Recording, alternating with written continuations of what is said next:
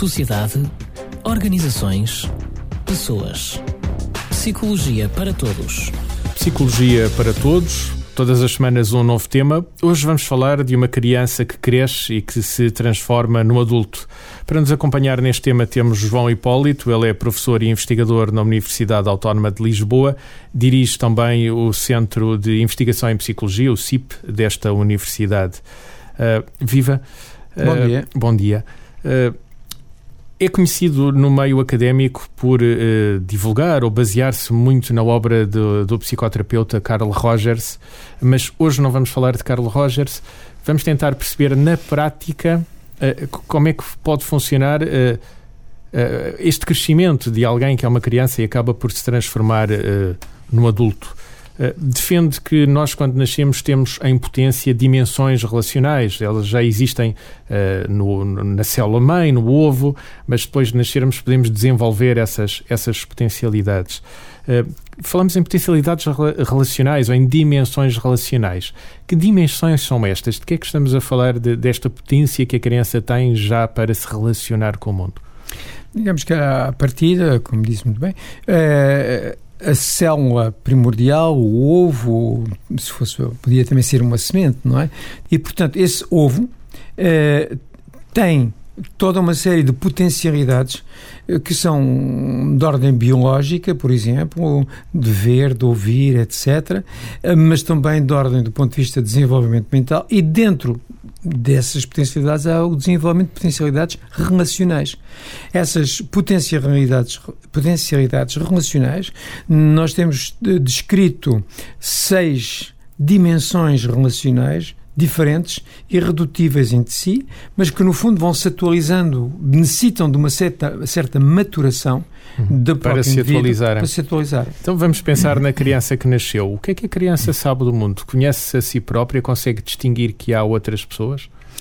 Hum, a criança, quando nasce, no fundo, não é uma tábua rasa. Nós sabemos que dentro do ventre da mãe é, ela já uh, vai ouve sons, ouve sons e portanto quer dizer há um esboço do sistema nervoso central que vai tratando essas informações e à medida que vai uh, que se vai desenvolvendo vai atualizando mais potencialidades portanto ao partido é a vibração depois é o som mas quer dizer ela vive uh, num registro dimensional que é o do pessoal Quer dizer, eh, o, o, mundo lá fora, ele, mesmo as fronteiras entre ele e o mundo exterior. O mundo orbita à, vo à volta dele. Eh, o mundo exterior, é, é, ele não conhece as fronteiras entre nós. E, quando é que a criança se apercebe, ou este bebê se apercebe que há outras pessoas, que interage com outras pessoas?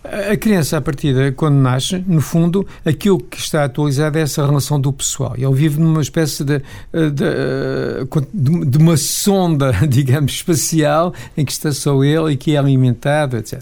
E, e a, à medida que vai criando capacidades, como por exemplo, o facto de poder focalizar na visão, de reconhecer sons diferentes, etc., ele começa a tomar consciência das suas fronteiras e, e que há, para além dele, há o leite não cai do céu, não, não, não nasce na sua boca. Ele percebe-se uh, que há um pai e uma que há, mãe. Que há uma mãe. A mãe, ou pelo menos uma figura sim. maternal, e que há, um, portanto, uma outra pessoa que pode estar ou não estar lá. E, portanto, esta é a primeira grande descoberta que vai transformar aquela dimensão em que ele vivia exclusivamente, que é a dimensão do pessoal, para uma nova uh, dimensão em que ele pode passear também, entre aspas, não é? Que é interpessoal. Portanto, ele vai poder, simultaneamente, jogar sobre duas notas eh, no piano, uh, digamos, uh, que é, relacional. Que é, que é, o próprio bebê pessoal, e é a que é, outra não, mas pessoa que é, é o pessoal em relação ao próprio e é o interpessoal em relação à outra pessoa que para ele vai passar a ser a pessoa de referência e que à partida ele uh, vive-a como de aceitação incondicional, quer dizer, de amor incondicional. Uhum.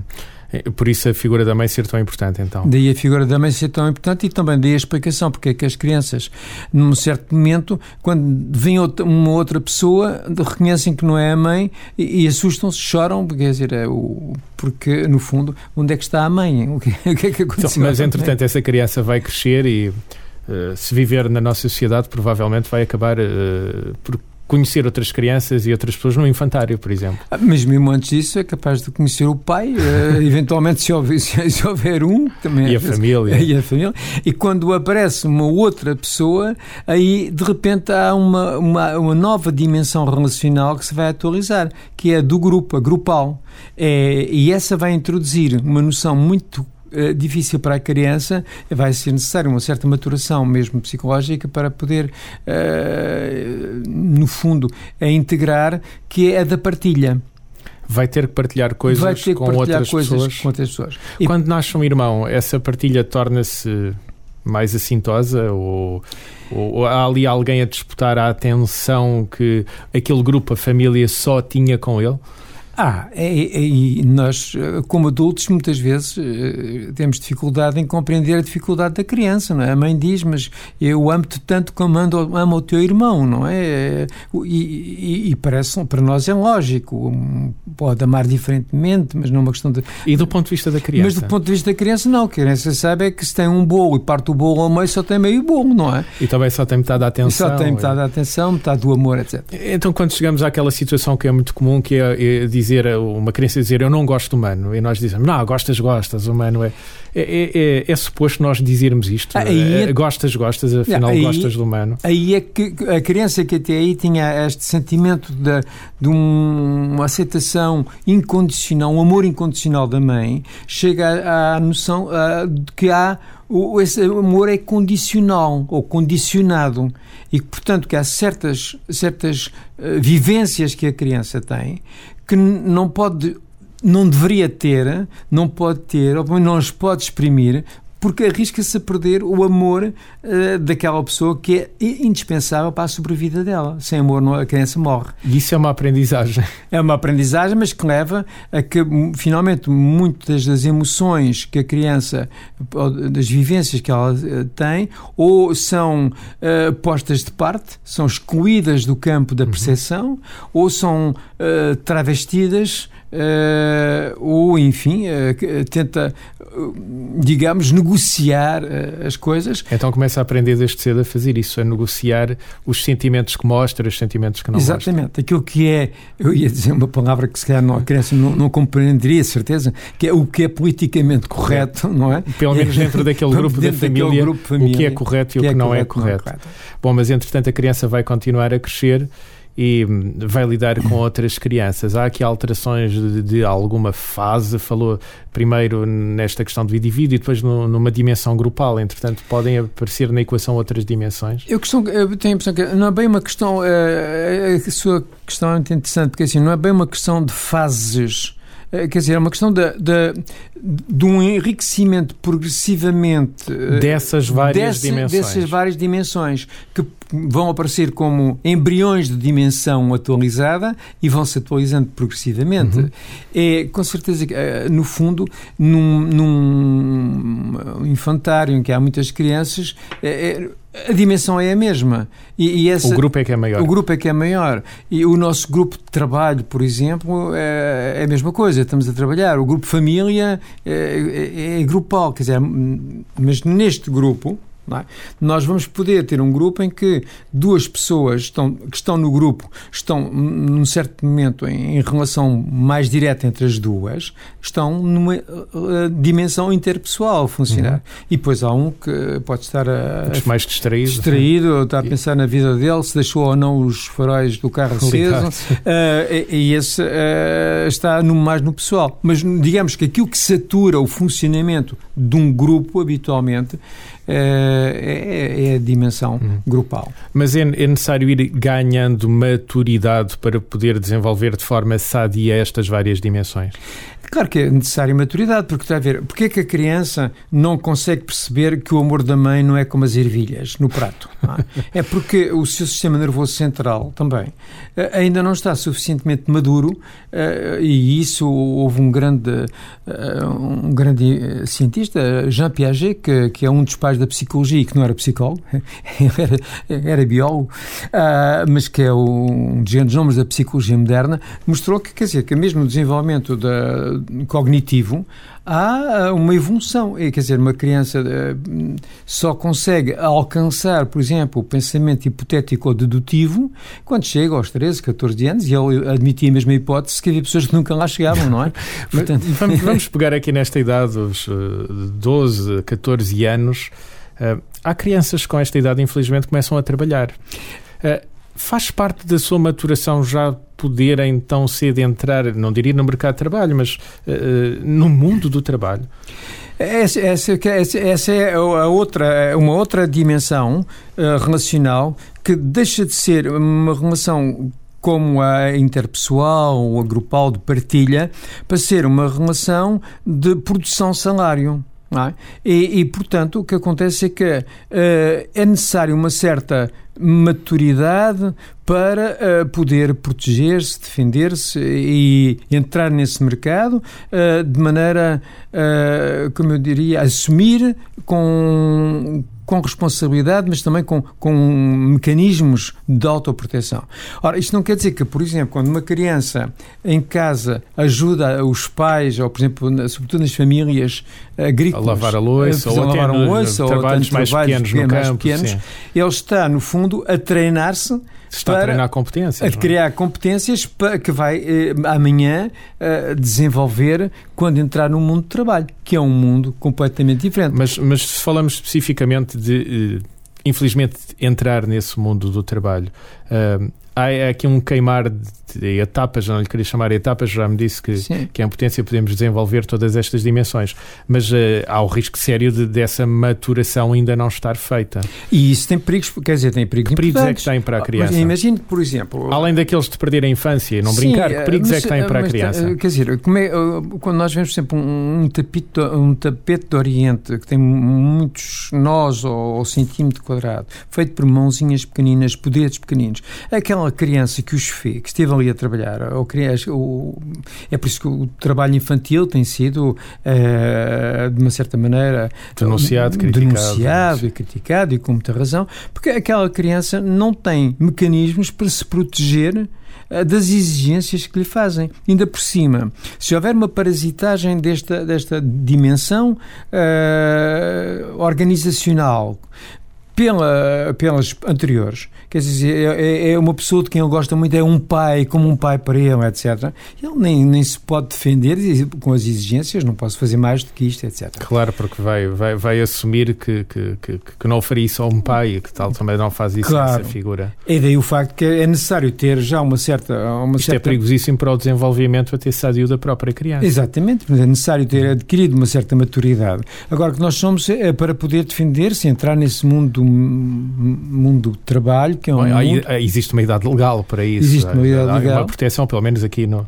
onde vivemos. mas, mas, é uma proteção curiosamente, bizarra. Curiosamente, essa proteção é cultural além de legal, porque dá o exemplo dos tapetes ou de, de trabalho mais manual, mas quando estamos a falar em crianças que entram no mundo artístico muito cedo, nós aceitamos isso. Perfeitamente, quer dizer, nós fazemos grandes campanhas contra as crianças que fazem basquetes na Índia, não é? E é justo título, mas admiramos uma criança de 5 ou 6 anos que faz um concerto de piano e que trabalha, passa horas agarrado ao piano ou ao violino ou, por exemplo, ou a cantar, ou, ou a cantar, os artistas de, circo, os acrobatas, aqueles que, no fundo. Portanto, isto para nós, para a vida artística, é admissível, mas do seu ponto de vista, é tão grave para o desenvolvimento da criança como o caso anterior? Quer dizer, eu, eu acho que muitas daquelas crianças têm. Nós vemos o que acontece aí com os nossos uh, atores de telenovelas e outros, não é?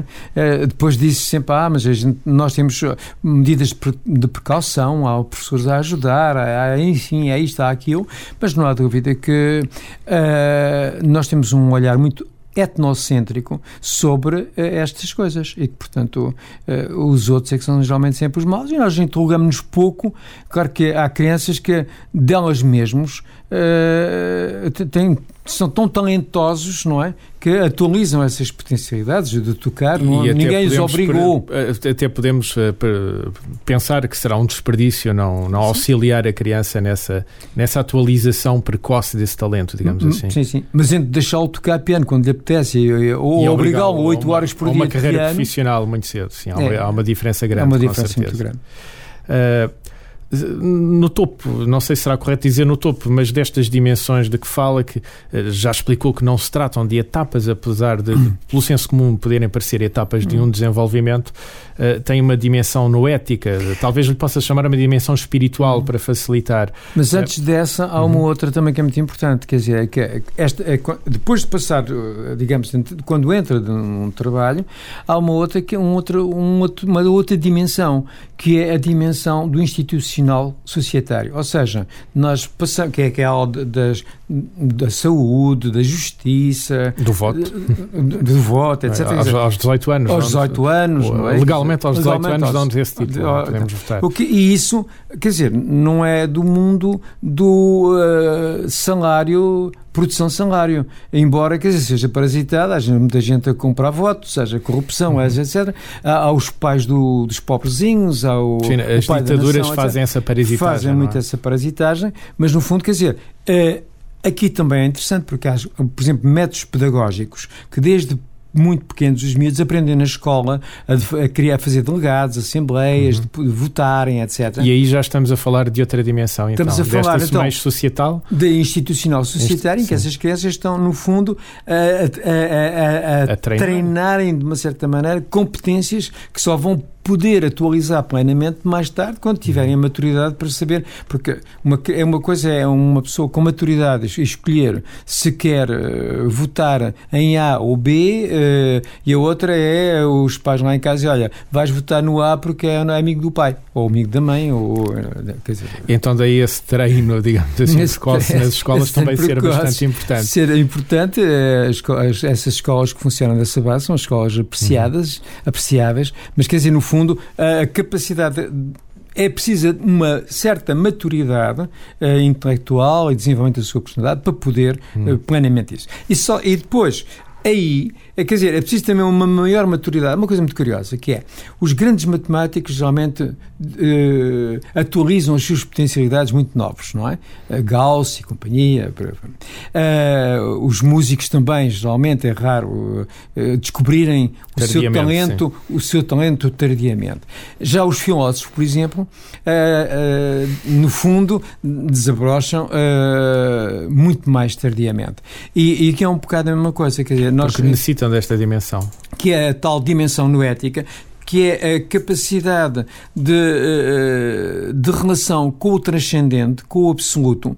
Uh, chamamos noético para não estar a dizer a dimensão da relação ao transcendente, espiritual. ao absoluto e tal.